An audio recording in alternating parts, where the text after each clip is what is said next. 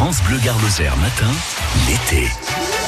On va retrouver d'ici quelques instants euh, la ferme des Belles Bancelles en Cévennes avec Olivier Potier. Mais pour le moment, je vous emmène avec euh, Frédéric euh, Gersal, journaliste et chroniqueur historique, qui nous fait découvrir la cité d'Uzès. Bonjour Frédéric. Bonjour. Alors, c'est une, une- cité ducale au charme éblouissant. Voici Uzès, ville d'art et d'histoire.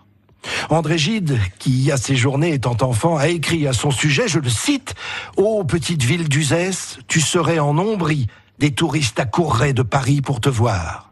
Sans doute avait-il raison d'écrire cela, mais la preuve est faite, depuis longtemps, que les visiteurs sont nombreux à découvrir au milieu des vignes et des garrigues cet adorable théâtre urbain.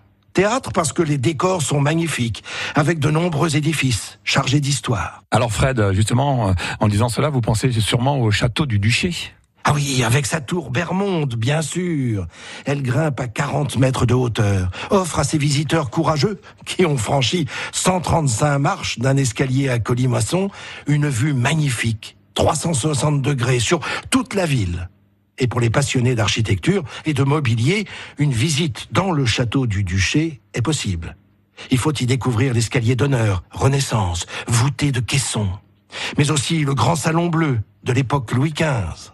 Autre lieu emblématique, autre tour, la tour fenestrelle, qui se dresse à 42 mètres au-dessus du sol. Elle est ajourée, tel un campanile qui sert de clocher à la cathédrale Saint-Théodorite. Sa silhouette à la fois majestueuse et élancée fait incontestablement penser à la tour de Pise, avec euh, l'inclinaison en moins. Allez, quittons les hauteurs et redescendons dans les rues de la ville. les rues pavées d'Uzès et les nombreux hôtels à portiques, tout cela est de toute beauté. Et c'est à découvrir notamment en ces matins d'été qui distribuent si bien l'ombre et la lumière, les couleurs et la chaleur.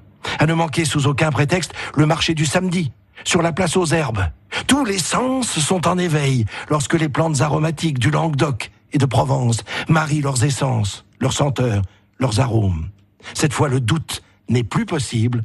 Vous êtes bien à Uzès. Oui, on était à Uzès, donc avec euh, Frédéric Gersal, journaliste et chroniqueur euh, historique. Et puis, euh, dans quelques minutes, nous allons découvrir la ferme des Belles Bancelles avec Olivier Potier. Et ça sera une balade saveur Cévennes.